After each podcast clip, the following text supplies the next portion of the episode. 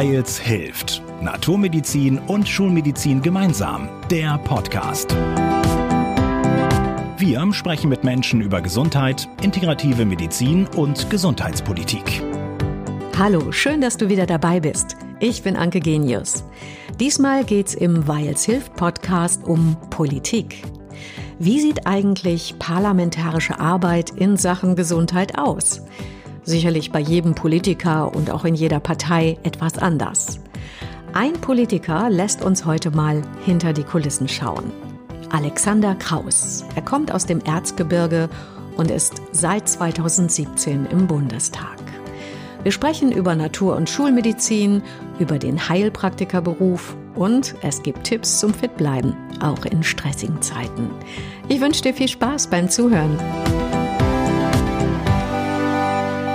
Ja, schönen guten Tag, Herr Kraus. Danke, guten dass Tag, wir hier sein hallo. dürfen. Wir sind jetzt hier in einem Besprechungsraum, nicht in Ihrem Privatbüro. Sie sind ja aus dem Erzgebirge und machen mhm. daraus auch keinen Hehl. Sie lieben Ihre Herkunft. Es sind in Ihrem Büro denn eigentlich ganz viele Schnitzereien aus dem Erzgebirge? Darauf hatte ich ja gehofft, sowas zu sehen. Also wenn Sie in der Weihnachtszeit kommen würden, dann würden Sie da sehr viel sehen. Ich habe auch eine gewisse Anzahl an Räuchermännern mit nach Berlin genommen da ich welche sammle. Also Sie könnten das immer zum Leidwesen meiner Mitarbeiter, müssen Sie die mitunter aufbauen. Da haben wir 200 Räuchermänner dann dastehen. Räuchern die auch? Oder Nein, das würde ein guter Sammler nicht machen. Der würde die nicht anzünden und Nichtrauchung ist ja auch ansonsten ganz gesund. Hm. Ja.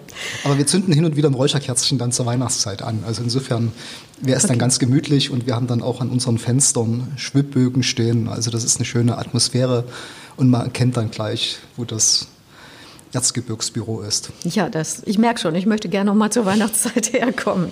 Sie sind schon, was man kaum glauben mag, wenn ich Sie ansehe, Sie sehen so jugendlich aus, dass Sie schon seit über 30 Jahren in der Politik sind, mit der Muttermilch eingesogen.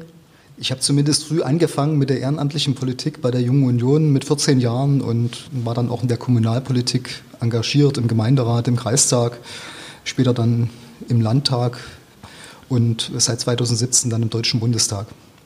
Was sind denn Ihre Schwerpunkte in der parlamentarischen Arbeit? Also ich wollte gern auch in Berlin Gesundheitspolitik machen. Ich habe auch vorher schon im Landtag Sozial- und Gesundheitspolitik gemacht und äh, war ganz froh, dass das auch geklappt hat. In früheren Jahren war Gesundheitspolitik immer so ein Thema, wo es nicht sehr viele gab, die sich dafür interessiert haben und die das machen wollten. Das war in dieser Wahlperiode anders. Es gab also sehr viele, die gesagt haben, wir wollen gerne in den Gesundheitsausschuss. Es gab also mehr Leute, die in den Gesundheits, äh, Gesundheitsausschuss wollten, als Plätze zur Verfügung standen. Und ich war ganz froh, dass das geklappt hat. Und wir sehen es, dass mit Jens Spahn die Politik auch spannender geworden ist. Also Gesundheitspolitik ist in der Mitte der Gesellschaft auch angekommen, wird von ganz vielen Menschen nicht nur wegen Corona äh, sehr ernst genommen. Und insofern macht es eben auch sehr viel Spaß, Gesundheitspolitik gestalten zu können. Wir haben bei uns in der Fraktion, in der CDU-CSU-Fraktion, dann Schwerpunktthemen im Bereich der Gesundheitspolitik. Bei mir ist das vor allem die ambulante ärztliche Versorgung und zum Beispiel auch die medizinischen Versorgungszentren oder besondere Behandlungsprogramme, die sogenannten Disease Management Programme, DMPs, die intersektorale Versorgung, also diese Bereiche dann im Gesundheitswesen. Genau, da wollte ich Sie nämlich darauf ansprechen. Das hatte ich im Internet gelesen, dass Sie quasi Berichterstatter der CDU-CSU-Bundestagsfraktion sind, unter anderem für die ambulante ärztliche Versorgung. Wie darf ich mir das denn vorstellen? Was heißt das, Sie sind Berichterstatter? Besuchen Sie die Zentren oder Ärzte regelmäßig und erstatten Bericht? Oder nur Beschwerden, die ankommen? Berichterstatter heißt vor allem, dass wir bei den Gesetzgebungsvorhaben, wo es jetzt also sehr stark um die ambulante ärztliche Versorgung geht, also wir hatten zum Beispiel 2018 das Terminservice- und Versorgungsgesetz als ein sehr wichtiges Gesetz in dieser Wahlperiode. Für das Gesetz war ich dann der Berichterstatter, wo man also versucht, mit allen Beteiligten auch zu sprechen, die Änderungsanträge mit zu begleiten im Plenum für dieses Thema zu sprechen. Also man ist dann für dieses eine Gesetz zum Beispiel zuständig. Aber ansonsten versuche ich auch in der Tat den Kontakt zu den Verbänden zu halten. Wir haben zum Beispiel vorige Woche ein sehr spannendes Gespräch gehabt mit jungen Medizinstudenten, aber auch mit Ärzteverbänden zum Thema Niederlassung. Wie können wir also junge Ärzte und Ärztinnen gewinnen, dass sie sich für die Niederlassung interessieren. Und das waren sehr gute Anregungen auch, was wir besser machen können. Ich will mal einen so einen Punkt nennen, was ich gar nicht so gedacht hätte. Aber die Medizinstudenten hatten dann zum Beispiel gesagt, also wir wollen, dass der Hausarztberuf nicht als Facharzt für Lappalien wahrgenommen wird, sondern dass der Hausarzt jemand ist, der sich nicht nur um Krankheiten kümmert, sondern eben gerade um die Gesundheit seiner Patienten, dass das Thema viel stärker im Mittelpunkt steht und dass auch das Thema Prävention eine viel größere Rolle spielt. Also ich fand das sehr spannend, wie die jungen Leute so ein Berufsbild entwickelt haben, was ich für sehr modern halte. Also dass wir nicht nur über Krankheiten reden, sondern eben vor allem auch über das Thema Gesunderhaltung. Das wäre ja klasse, wenn das so käme. Dafür ja, würden richtig. Sie sich auch und mit deswegen einsetzen. ist es schön, dass so mhm. junge Leute solche Visionen haben ja. und ich glaube auch daran arbeiten, dann, wenn sie selber mal auch in den Verbandsgremien und so weiter aktiv sind. Mhm. Wenn Sie Vorlagen machen im Gesundheitsausschuss, wenn Sie da diskutieren, Geben Sie denn dann auch mal das eine oder andere Schreiben an den Gesundheitsminister Spahn weiter und geht er auch darauf ein? Ja, das machen wir auch. Äh, Jens Spahn ist auch offen für Vorschläge. Das machen wir jetzt nicht nur zu den Berichterstatterthemen, sondern eben auch zu anderen Themen. Wir haben jetzt zum Beispiel die Pflegeversicherung, ein sehr spannendes Thema, wie wir die reformieren können. Und da versuche ich mich dann auch mit Vorschlägen einzubringen. Und mir ist auch mal wichtig zuzuhören, was von der Basis kommt, ob jetzt von denjenigen, die im Gesundheitswesen tätig sind, als auch von den Bürgern, weil da immer ganz gute Ansätze dabei sind. Also wir hatten zum Beispiel gestern auch im Gesundheitsausschuss das Thema AVP gehabt, also eine Abrechnungsgesellschaft der Apotheker, die pleite gegangen ist, was sehr vielen Apothekern kräftig zusetzt wo ich gestern auch eine Telefonkonferenz mit Apothekern aus Sachsen hatte, die dann gute Vorschläge einfach gemacht haben und gesagt haben, also wie kann zum Beispiel ein KfW-Kredit uns helfen, dass wir diese schwierige Zeit überstehen, weil die meisten Apotheker dann einen sechsstelligen Betrag durch diese Insolvenz verloren haben. Wenn wir nochmal auf das Thema Naturmedizin, Schulmedizin, also quasi integrative mhm. Medizin, das Miteinander kommen, man merkt schon gerade auch in der Art, wie Sie von den jungen Medizinstudierenden erzählt haben, dass Sie offen sind für das Thema. Mhm. Wie würden Sie das einschätzen im Gesundheitsausschuss? Sind Sie da Alleinkämpfer auf weiter Flur oder ist das so 50-50? Wie offen Mitglieder des Gesundheitsausschusses der Naturmedizin oder dem Miteinander, der Kombination von Natur- und Schulmedizin gegenüber offen sind? Also ich glaube, dass es bei vielen Politikern fraktionsübergreifend eine Offenheit gibt. Die ist bei ganz normalen Abgeordneten etwas größer als bei dem im Gesundheitsausschuss. Aber wir haben im Gesundheitsausschuss, kann ich auch sagen, auch Kolleginnen und Kollegen, die dem Thema sehr offen gegenüberstehen.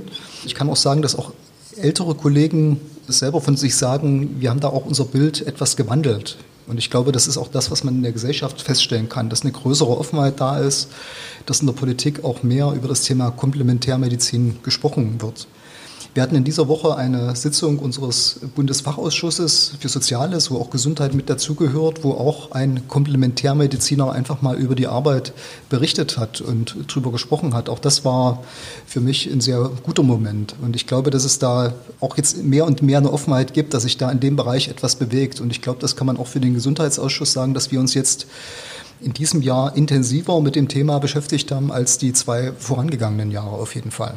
Weshalb ist Ihnen denn die integrative Medizin, also dieses Miteinander von Schulmedizin und Naturmedizin so wichtig?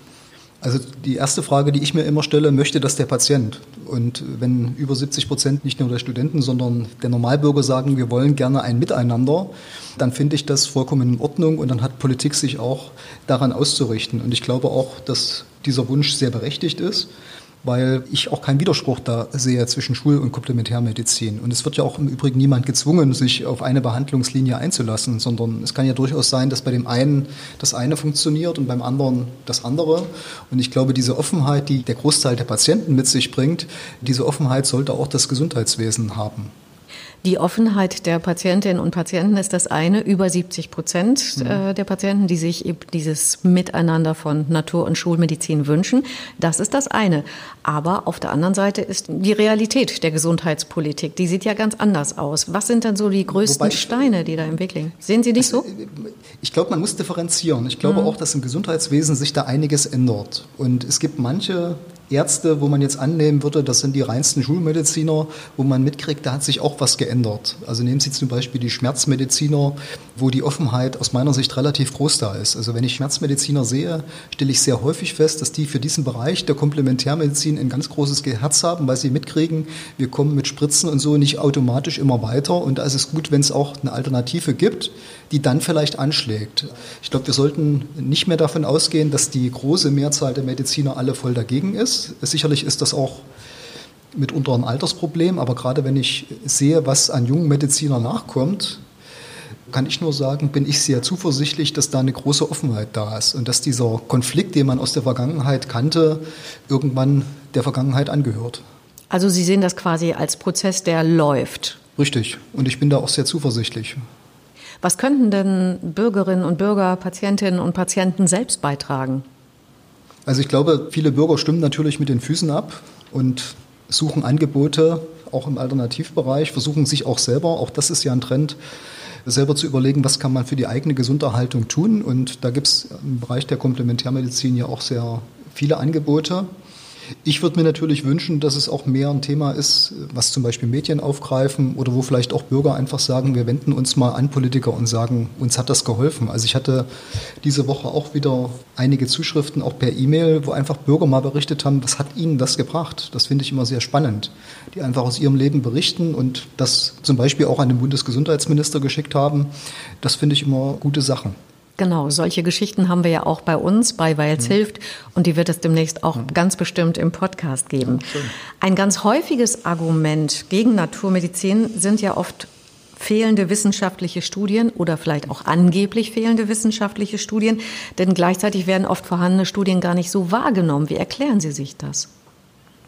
Also Punkt eins, glaube ich, gibt es die Fehleinschätzung, dass das, was wir unter evidenzbasierter Medizin sehen, dass das wirklich immer evidenzbasiert ist. Also die Vorstellung, dass alle Medizin, die wir so im schulmedizinischen Bereich einsetzen, unter ganz großen wissenschaftlichen Erkenntnissen zustande gekommen ist, die stimmt nicht. Abgesehen davon, dass Wissenschaft im Übrigen auch nicht eine Einheitsmeinung vertritt, sonst würde man auch nicht vorankommen. Wenn wir wirklich mal uns anschauen würden, welche Behandlungstherapien ganz, ganz fest nach wissenschaftlichen Kriterien ausgeformt sind, dann reden wir da wahrscheinlich über jede neunte Therapie. Und bei allen anderen ist das nicht der Fall. Jetzt kommt dazu, ich glaube, man kann im Bereich der Komplementärmedizin noch viel mehr Untersuchungen machen. Dann wird auch rauskommen, dass die wesentlich effizienter sind. Das Problem ist, dass derzeit dieses wirtschaftliche Interesse, was zum Beispiel eine Pharmafirma hat, dass sie ein Medikament auf den Markt bringt, dass man dann untersucht, was bringt das Medikament, was ja auch vollkommen richtig ist dass das im Bereich der Komplementärmedizin nicht der Fall ist. Also wenn Sie zum Beispiel jetzt eine Studie machen wollen, welchen Nutzen haben Heidelbeeren für die Gesundheit, dann müssten Sie jetzt einen Unternehmer finden, der zum Beispiel einen sechsstelligen Betrag aufbringt, um eine Studie zu machen. Er hat davon aber letzten Endes nichts, weil er die Blaubeere ja nicht patentieren kann und jeder andere das Studienergebnis mitnutzt. Und das führt dazu aus meiner Sicht, dass wir relativ wenige Studienergebnisse haben. Und da müssen wir uns als Bundespolitik nochmal überlegen, wie kann man auch im Bereich der Komplementärmedizin wesentlich mehr forschen. Und ich bin relativ sicher, dass wir dann klare Ergebnisse bekommen, wo man sehen kann, das bringt wirklich etwas.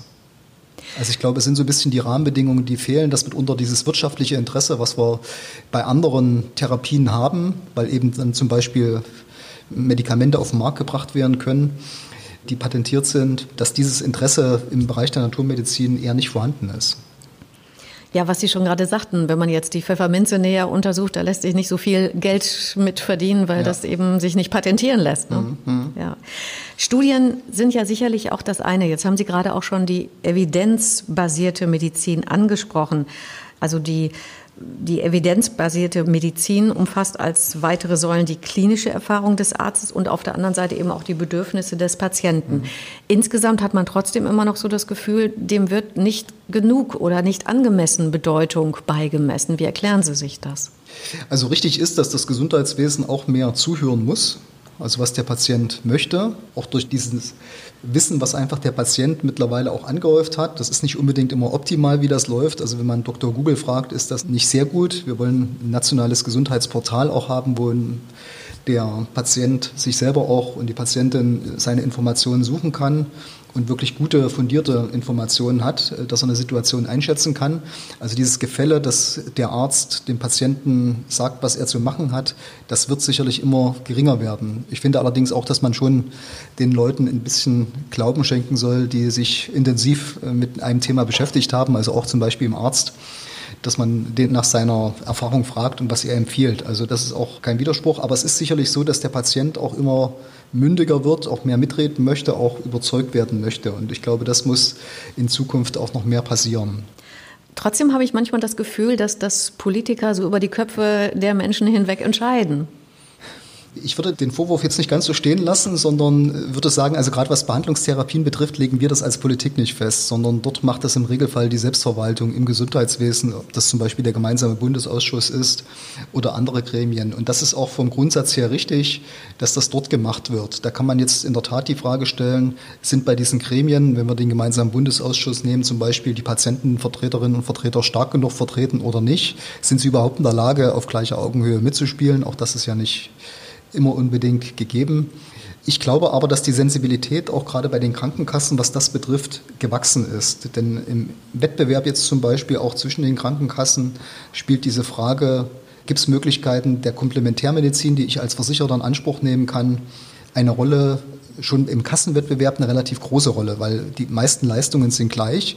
Und wenn dann eine Krankenkasse sagt, ich mache im Bereich Komplementärmedizin etwas, ist man bei den Tests, die verschiedene Institutionen machen, ist eine Krankenkasse sehr schnell weit vorne, wenn sie sich dort zum Beispiel abhebt und für den Versicherten etwas tut. Also ich glaube, auch dort bewegt sich etwas, dass man jetzt nicht mehr nur sagt, also wir machen das reine Schulmedizinische und der Rest interessiert uns nicht.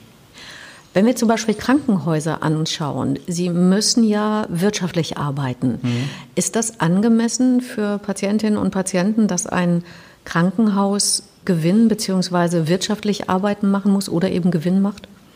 Ich finde das in Ordnung. Also dafür finanzieren wir die Krankenhäuser ja auch im Übrigen gleich und ich finde auch den Wettbewerb zwischen den Krankenhäusern richtig.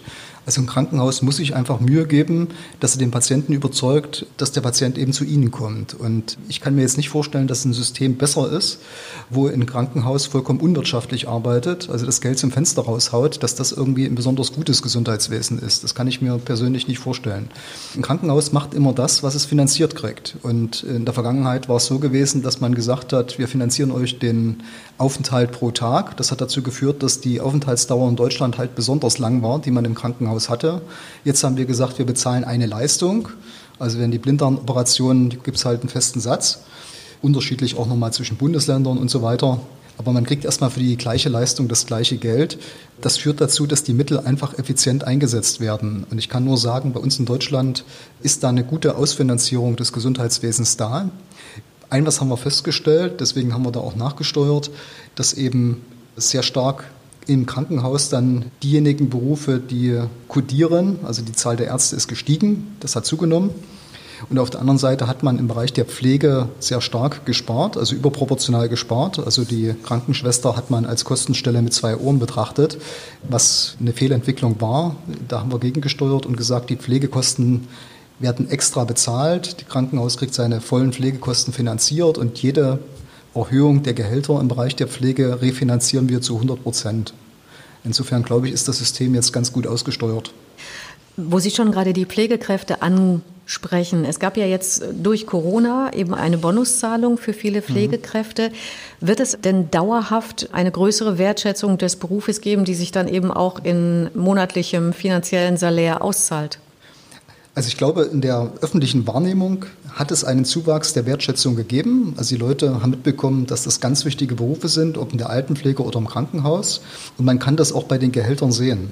Also wir haben ja noch ein Lohngefälle zwischen der Altenhilfe und der Krankenpflege, was sich nicht unbedingt rational erklären lässt, dass eine Altenpflegerin 700 Euro weniger verdient als eine Krankenschwester. Diese Lücke schließt sich auch. Auch insgesamt sind die Gehälter in der Pflege insgesamt gestiegen. Das ist auch der richtige Trend. Wir werden das jetzt nochmal, wollen ja auch die, eine Pflegereform machen, wo es auch darum geht, dass wirklich Tariflöhne in der Altenhilfe gezahlt werden. Und ich habe es schon gesagt, im Krankenhausbereich refinanzieren wir alle Personalkosten, wie sie da sind. Und wie gesagt, auch in der Altenhilfe machen wir das auch, sodass wirklich kein Grund besteht, zu Lasten der Gehälter der Beschäftigten irgendwie Einsparungen vorzunehmen. Also ich glaube, dass da schon die Wertschätzung, auch was die Bezahlung betrifft, in den letzten Jahren deutlich gestiegen ist. Es gibt ja jetzt auch diese einheitliche Ausbildung, ne? Pflegefachmann, ja. Pflegefachfrau. Generalistik. Genau, mhm. diese generalistische Ausbildung. Das ist ja vielleicht auch schon mal ein Schritt dorthin. Ja, richtig. Also es war bislang ja sehr unlogisch gewesen. Eine Krankenschwester konnte in einer Altenhilfeeinrichtungen arbeiten, eine Altenpflegerin konnte aber nicht ohne weiteres als Fachkraft im Krankenhaus arbeiten. Und diese Unlogik lösen wir auf. Und es besteht dann, ich kann nur für diese Generalistik auch werben. Jeder hat dann die Möglichkeit zu sagen, ich arbeite entweder im Krankenhaus oder ich arbeite in der Altenhilfe. Und man kann das ja auch im Laufe seines Lebens wechseln. Also da kann es durchaus mal sein, man hat eine Phase, wo man gern als Krankenschwester im Krankenhaus arbeitet und später sagt man, ich möchte Altenpflegerin sein und möchte in der Altenhilfe arbeiten. Ein Thema möchte ich gerne noch mal mit Ihnen besprechen, Herr Kraus, das mir auch persönlich am Herzen liegt, weil ich selbst auch meine Heilpraktika-Ausbildung gemacht habe. Ich habe mir weil ich nicht medizinisch vorgebildet bin, auch fünf Jahre Zeit genommen, weil das ja ein riesiges, komplexes mhm. Gebiet der Medizin ist.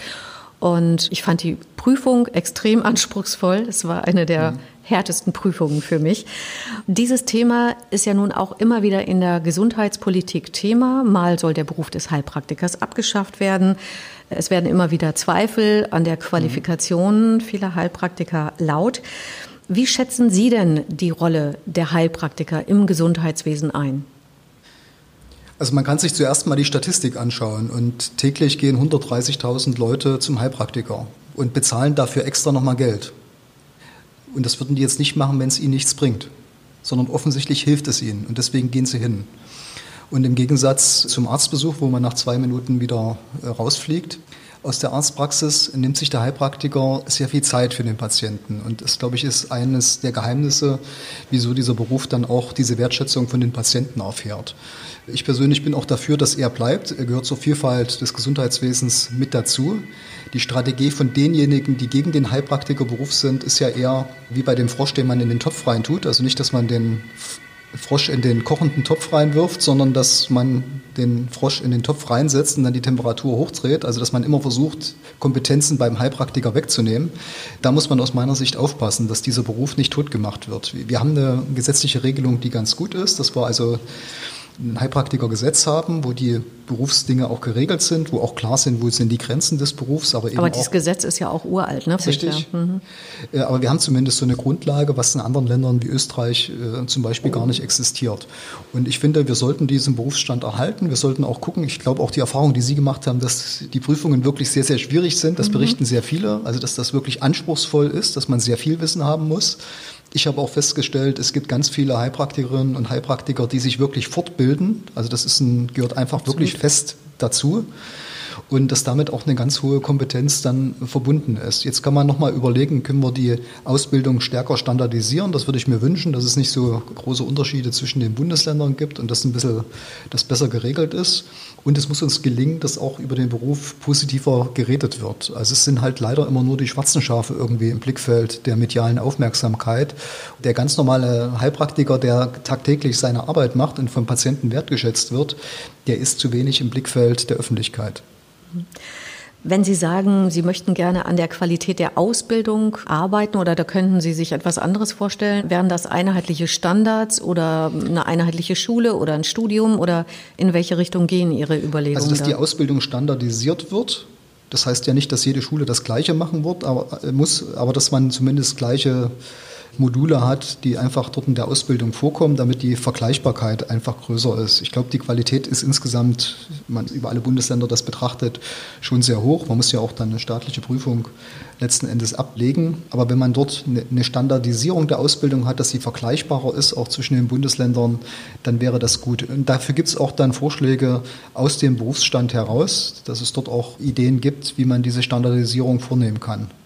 Es läuft ja zurzeit ein Gutachten des Bundesgesundheitsministeriums über ja, die Rolle, die Qualität der Heilpraktiker. Das sollte ja eigentlich schon irgendwann jetzt im Oktober 2020 rauskommen, wird sich aber noch ein bisschen verzögern. Wird das noch das, dieses Jahr erscheinen und können Sie irgendwas schon dazu sagen? Ich würde vermuten, dass es also oder gehe davon aus, dass es dieses Jahr auch noch kommt, dieses Gutachten. Ich glaube nicht, dass es jetzt ganz neue revolutionäre Erkenntnisse zu dem Beruf gibt. Ich glaube aber, dass es vielleicht ein Anlass ist, dann eine Diskussion auch zu führen, was kann man besser machen an dem Beruf. Mir ist aber sehr wichtig, dass der Berufsstand wirklich erhalten bleibt und dass es keine weiteren Einschränkungen gibt, sondern wir wirklich die positiven Seiten des Berufes auch sehen. Ich finde das ganz bemerkenswert, dass Sie so offen sind und sich so sehr einsetzen für die Naturmedizin und für Heilpraktiker. Darf ich Sie fragen, haben Sie selbst vielleicht auch schon mal Erfahrungen positiver Art gemacht? Also ich bin äh, gesundheitlich noch gut auf dem Damm sozusagen, sodass ich jetzt nicht regelmäßig, ich habe jetzt keine Allergien oder irgendwelche Diabetes und längere Krankheiten, Gott sei Dank. Deswegen bin ich relativ wenig in Behandlung zugegebenermaßen. Aber ich habe da auch eine ganz große Offenheit, auch was meine Kinder betrifft oder sowas, dass man dort wirklich auch mit Naturmitteln an vielen Stellen weiterkommt. Da bin ich fest davon überzeugt, dass man im Übrigen auch nicht wegen jeder Kleinigkeit zum Arzt gehen muss, sondern man, glaube ich, auch, wenn man selber eine gewisse Gesundheitskompetenz sich aneignet, wie das in früheren Jahren vielleicht auch in, in unserer vorhergehenden Generation der Fall war, dass da eine Familie auch gut durchs Leben kommen kann. Mhm. Ja, mit Naturmitteln arbeiten ja auch immer mehr Ärzte, ja. Heilpraktiker und Ärzte zum Wohle der Patientinnen und Patienten, kann man so sagen. Ne? Nun haben Sie als Abgeordneter mit Sicherheit ein ziemlich großes Arbeitspensum und gerade jetzt auch in Corona-Zeiten noch dazu, mhm. Gesundheitsausschuss, all das, was Sie machen, alle Ämter, die Sie dort äh, wahrnehmen. Wenn es mal ein bisschen stressiger wird, was ist so Ihr persönlicher Tipp, Ihr Gesund-to-go-Tipp? Was machen Sie dann, um sich zu entstressen? Also ich versuche mal kleine Pausen einzulegen, dass man mal eine Viertelstunde sich die Beine hochlegt und mal die Augen schließt, um ein bisschen Ruhe reinzubekommen. Aber ich bin dort in dem Bereich leider nicht perfekt. Also ich müsste noch viel mehr tun. Also ich gehe leider zu stiefmütterlich mit meiner Gesundheit um. Müsste eigentlich auch mehr Sport treiben, als ich das tue. Dann gehen Sie mal demnächst vielleicht mit dem Gesundheitsausschuss eine Runde joggen oder walken, mal ja, anregen. Richtig. Also ich versuche auch wirklich hier in Berlin größtenteils zu laufen und nicht zu fahren. Also das ist auch zumindest noch so ein kleines Rezept, was ich habe, dass ich viel unterwegs bin auf den Füßen und auf das Fahren verzichte. Herr Kraus, dann danke ich Ihnen ganz herzlich für das Gespräch und ja, irgendwann sehen wir uns mal, vielleicht dieses Jahr oder nächstes Jahr, irgendwann mal Weihnachten wieder in Ihrem Büro dann. Sehr gerne, vielen herzlichen Dank. Gut, danke. Wir hoffen, ihr seid beim nächsten Mal wieder dabei. Hört uns auf weils-hilft.de und vielen Podcast-Plattformen.